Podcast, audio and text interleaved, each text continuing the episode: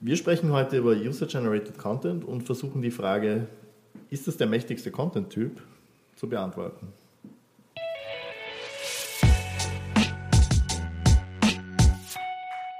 Bevor wir anfangen, also mit dem heutigen Thema, vielleicht ein kurzer Hinweis auf ein paar Episoden, die wir davor hatten. Das ist ja jetzt schon eine Serie, die wir da machen über verschiedene Content-Typen. Das ist die dritte Folge, also ich glaube, mit heute ist es eine Serie. Ja, mit heute ja. ist es eine Serie, ja. Wir, wir können noch nicht sagen, wie lang die wird, vielleicht sehr lange, vielleicht ist es auch die letzte Folge heute. Wir lassen uns selbst überraschen. Ja, wir schauen, wie, wie Wo die Reise wie, hingeht. Ja. Also, und wie die Folge performt. Episode 56, Original Content. Episode 61, Evergreen Content. Und heute gibt es eben den User-Generated Content. Episode 63 haben wir jetzt. Ja, genau. Wow, 63 schon. Ja. Es läuft dahin. Gut, wir erklären jetzt mal, was ist das? User-Generated Content. Und also die coolen Kids nennen es UGC. Ja, Akronyme machen immer mehr her. Natürlich, ja. Und vor allem in Kundengesprächen. Oh, ja. ja, klar, vor allem, ich will nicht wissen, was das eigentlich ja. heißt, aber es muss cool sein. Aber UGC ist tatsächlich cool und wir erklären mal, was es ist und dann eben, warum es cool ist. Also es ist ähm, im Grunde genommen User-Generated Content ist Content, der von deinen Fans, Usern, Followern, auch von Influencern ähm, eben deiner Marke kreiert und veröffentlicht wird und basiert in der Regel auf Erfahrungen mit deinen Dienstleistungen, mit deinen Produkten. Also das sind Leute, die einfach schon mal Kontakt mit deiner Marke hatten oder eben auch schon Kunden waren oder sind. Das ist ein verdammt mächtiges Tool. Und da gibt es ein paar Gründe.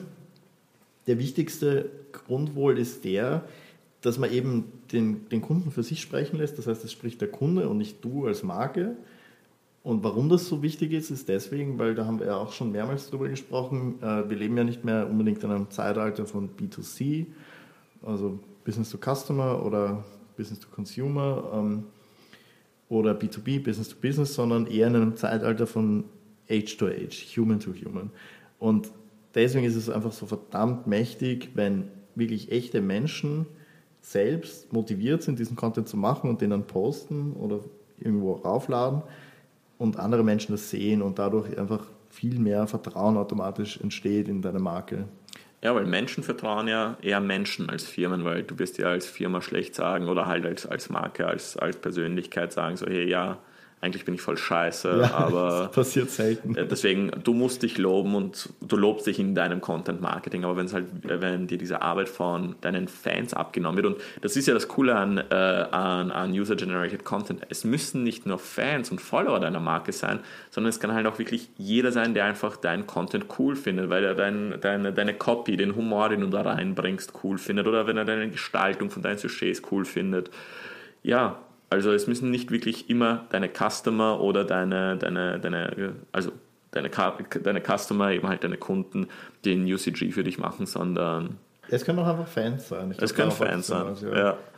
Genau, und was auch wichtig zu sagen ist, damit, damit wir uns halt hier nicht, nicht verrennen, und zwar äh, User-Generated Content ist nicht nur irgendwelche Videos oder Grafiken oder was weiß ich, auf den sozialen Netzwerken zu teilen, sondern es ist auch dein Produkt, wenn du ein Produkt hast, oder halt deine Dienstleistung als Lösung in Foren anzubieten. Mhm. Also auch wenn äh, zum Beispiel deine Fans in den Foren unterwegs sind und sagen so, hey ja, du hast ein Problem mit, mit, mit, mit, mit deiner Festplatte, die ist eingegangen, dann verwend doch die Software von dem und dem Unternehmen, das hat mir geholfen mhm. und und und. Also das ist halt auch sehr mächtig. Ja, voll, weil dann greifen die Leute das auf und wenn sie dann in Zukunft äh, mit der gleichen Frage nochmal konfrontiert werden, dann sagen die, hey, ich weiß da schon eine Lösung, nämlich XY.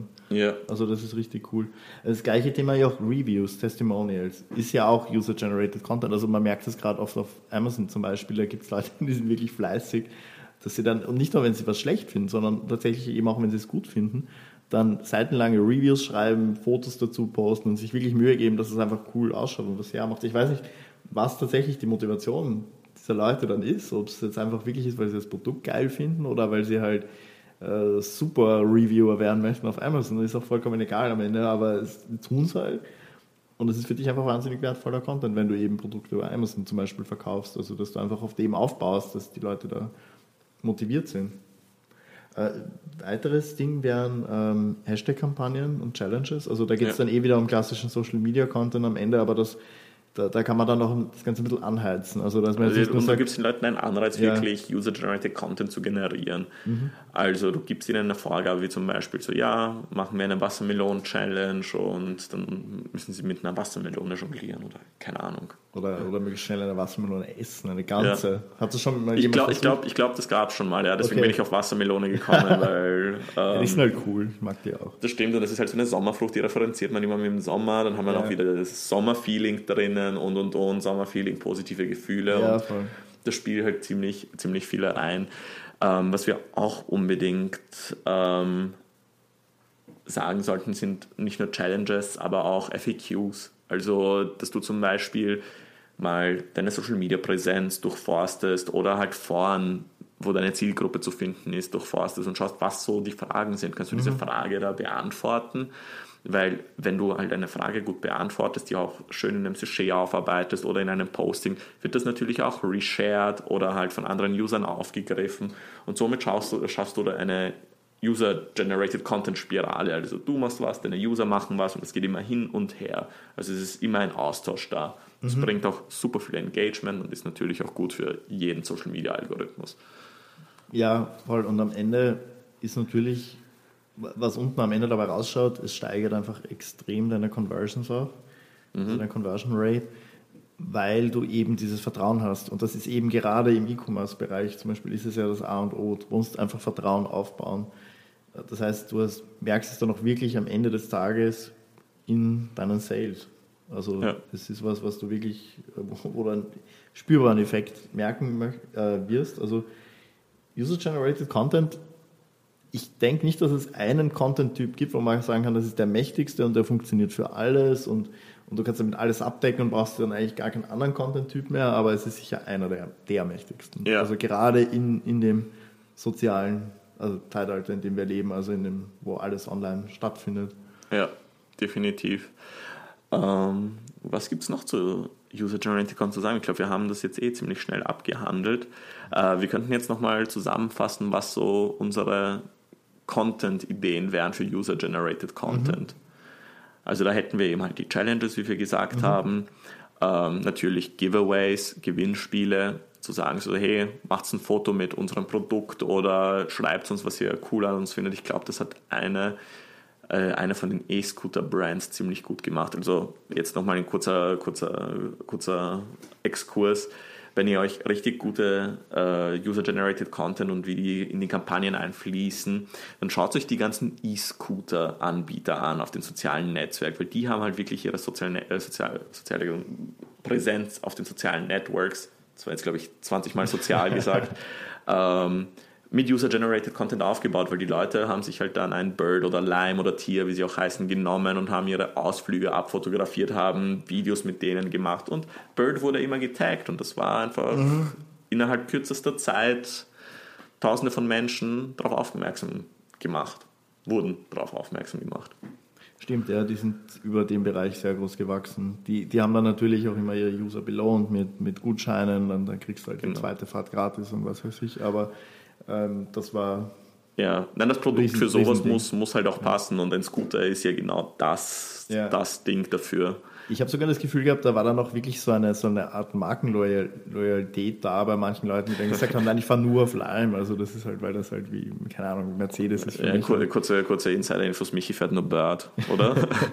ja, Bird ist mittlerweile so einer meiner Favorites, ja. ja. Ich meine, bevor wir, bevor wir jetzt komplett einen Exkurs machen, so, die haben jetzt auch neue Scooter und die schauen ziemlich cool aus. Die sind, die sind urgeil, ja, also weil die halt mittlerweile wirklich stabil ausschauen. Ich kann mich noch erinnern, am Anfang waren das halt irgendwelche extrem billigen Dinger, wo sie dann einfach ihr Logo draufgeklebt haben und gesagt haben, so, das ist jetzt unser, unsere Scooterflotte. Also ja. Das hat sich ziemlich weiterentwickelt. Spannender Markt. Wir sollten, glaube ich, mal eine, eine Folge über Scooter-Marketing machen. Genau, ja, weil. Ich weiß ja nicht, für wie, wie viele Leute es relevant sein wird, aber ich glaube, es wird einfach sehr, sehr gute Insights geben, wie man Sachen ummünzen kann. Ja. Das eigene Marketing. Ja, also wenn ihr ein Produkt eben wie ein Scooter-Rental habt oder so, oder zum Beispiel ein Fahrrad-Rental gibt es auch. Ähm, die, äh, die das super gut machen.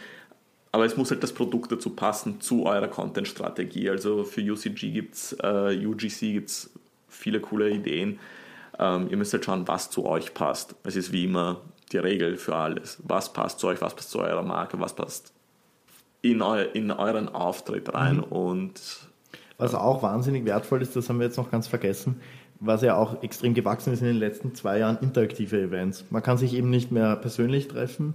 Jetzt muss ganz viel online stattfinden, also nicht nur Meetings, sondern eben auch ja, Veranstaltungen teilweise. Und bei interaktiven Events hast du dann halt nochmal die Möglichkeit, wirklich auf deine, auf deine User und deine Kunden zuzugehen und ihnen nochmal viel klarer zu vermitteln oder einfach einen Austausch herzustellen.